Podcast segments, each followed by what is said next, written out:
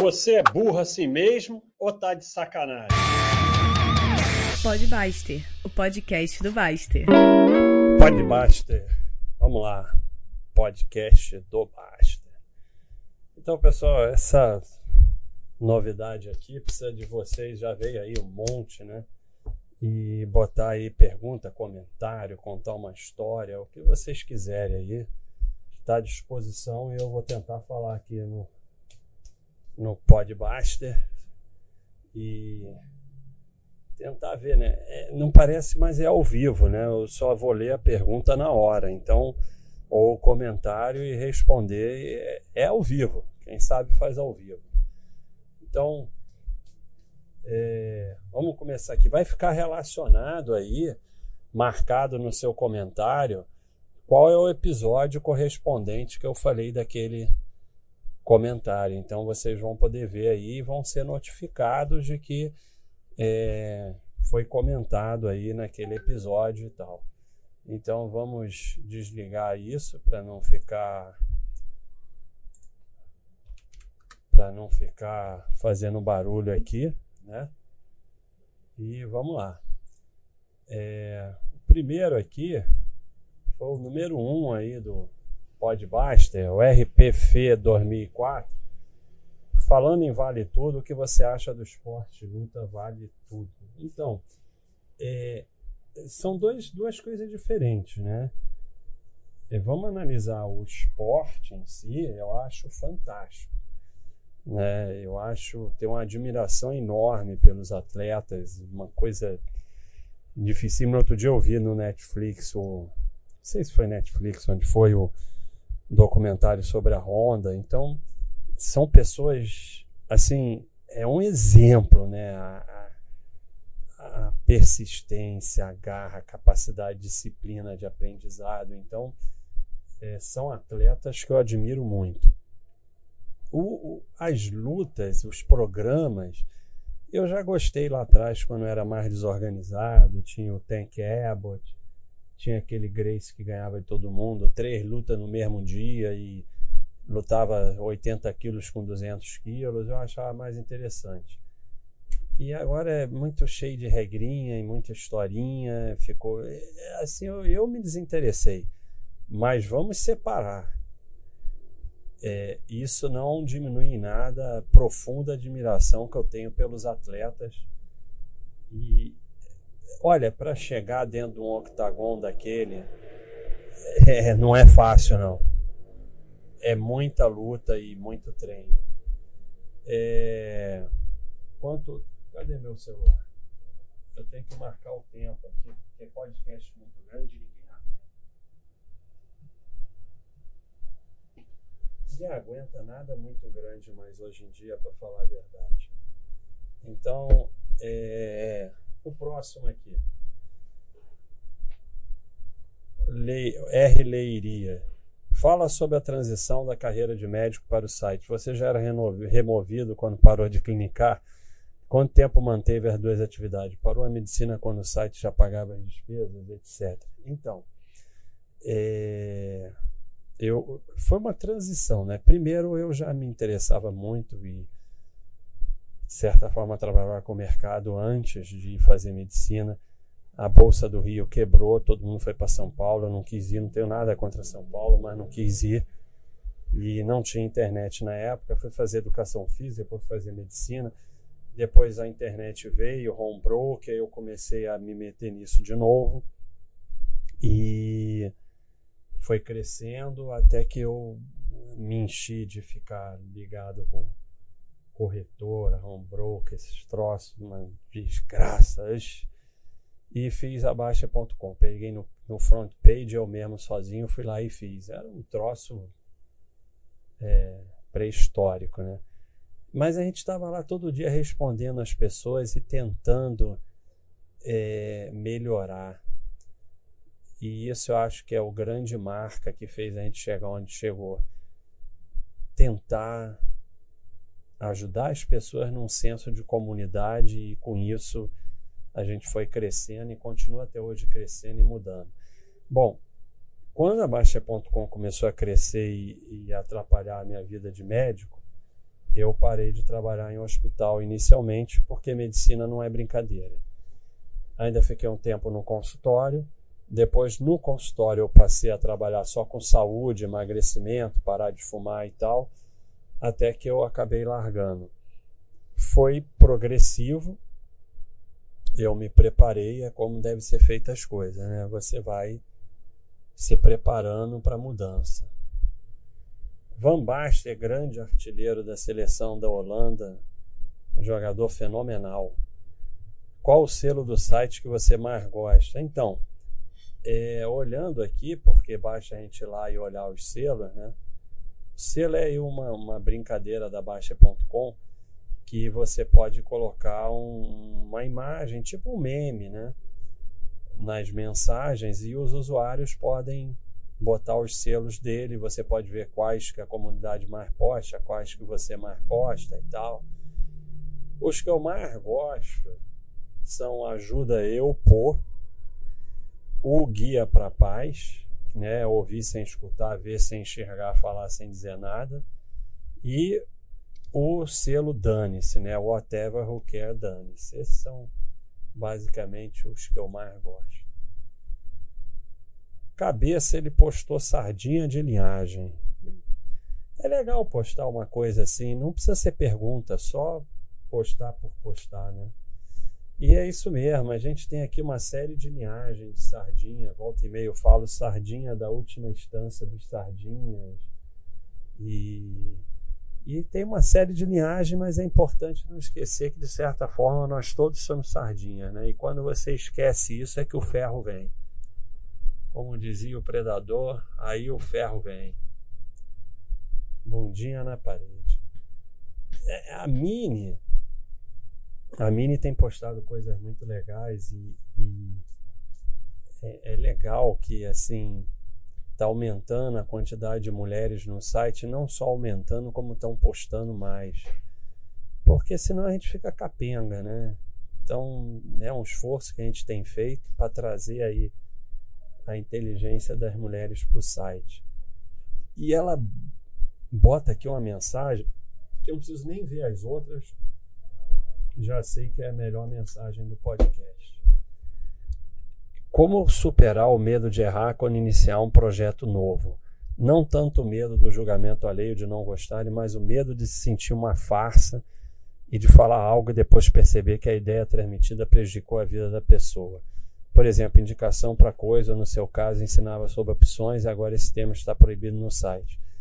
Tenho muito receio de prejudicar pessoas com coisas que hoje penso que é importante para ela no meu caso, sou formado em Direito, estudei resolução de conflitos e gostaria de ensinar mais sobre isso para as pessoas, mas às vezes me sinto farsa e tenho esse medo de perceber no Urutuf que prejudiquei elas. Obrigado. Urutuf tem algumas palavras aqui no site que são invertidas, futuro é uma delas, mas eu já acostumei a falar Urutuf.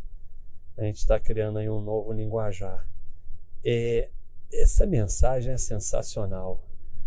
É, não é à toa que a gente precisa aí trazer a inteligência das mulheres para o site. Eu, eu sempre tive essa preocupação, mas hoje eu estou muito assim tranquilo com isso. Eu acho assim, você vai errar.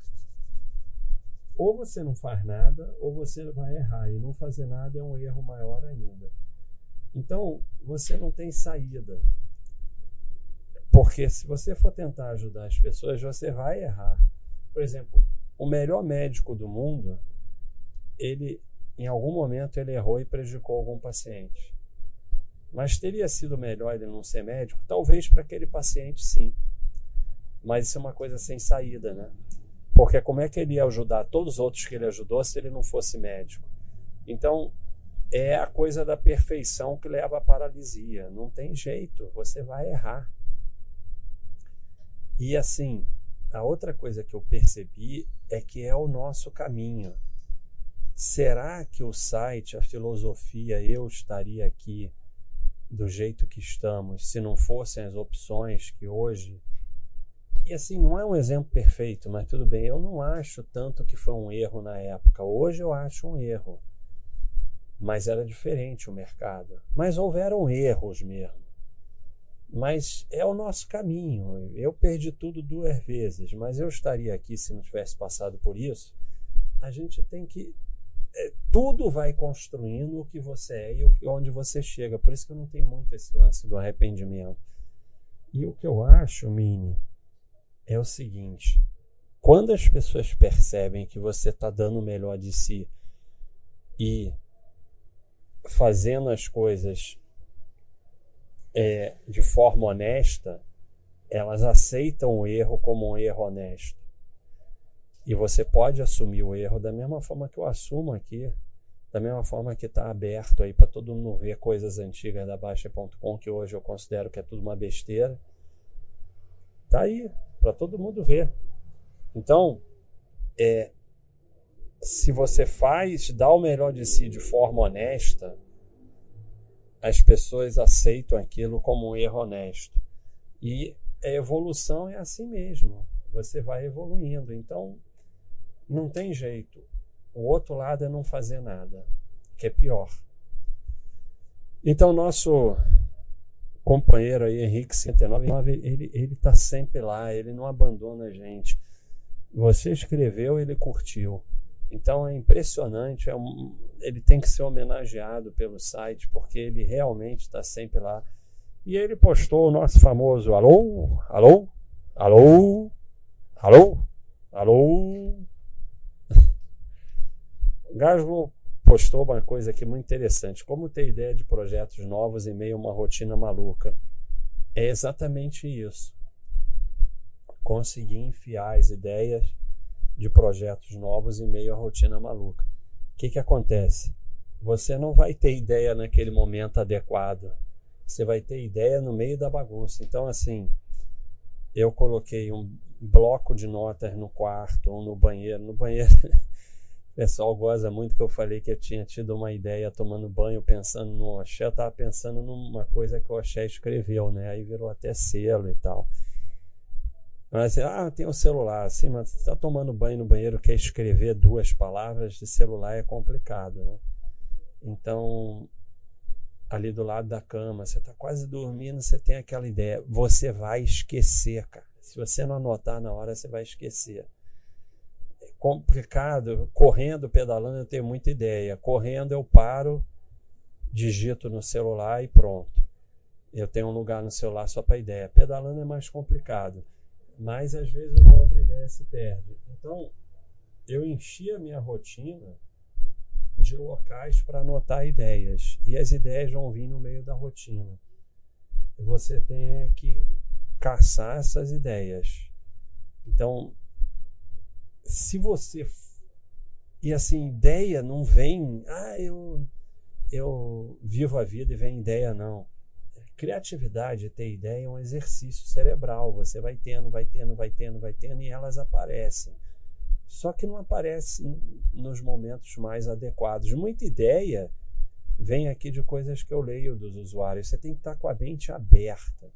Porque às vezes, uma coisa que você lê que você não gosta, uma coisa que você não concorda, mas nasce dali uma ideia. Então, a outra coisa para ter ideia é estar com a mente aberta sem preconceito, porque sempre pode vir alguma coisa. Então, próximo é o, o Ivoreixo, ele pergunta por que, que a dívida dos bancos americanos é tão alta. Eu não tenho a mínima ideia. Nós temos três bancos muito bons no Brasil que você não precisa perder tempo. Eu prefiro na bolsa dos Estados Unidos procurar coisas que não tem aqui. Mas você pode ver o vídeo do Roya, vai lá na galeria em vídeos Roya fez um vídeo sobre um banco americano e aí você pode aprender bastante sobre isso. Mas eu não estou muito afim nesse podcast ficar falando de mercado, não. E vamos aqui é, para a última desse podcast, porque como eu falei, nós vamos fazer bastante episódios, mas episódios curtos, senão enche o saco.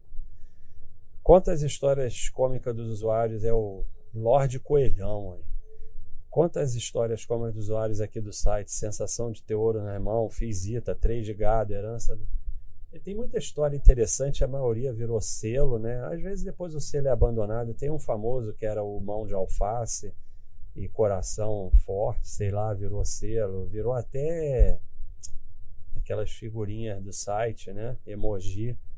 Então, algumas eu lembro mais ou menos. A sensação de ter ouro na mão foi um cara que perguntou como é que comprava ouro, porque a sensação de ter ouro nas mãos era muito boa. O Fizita, eu não lembro bem, ele, ele falou lá de alguns problemas de mercado, sei, de trabalho, mas que ele podia ganhar dinheiro ou passar em concurso facilmente porque ele tinha feito ITA.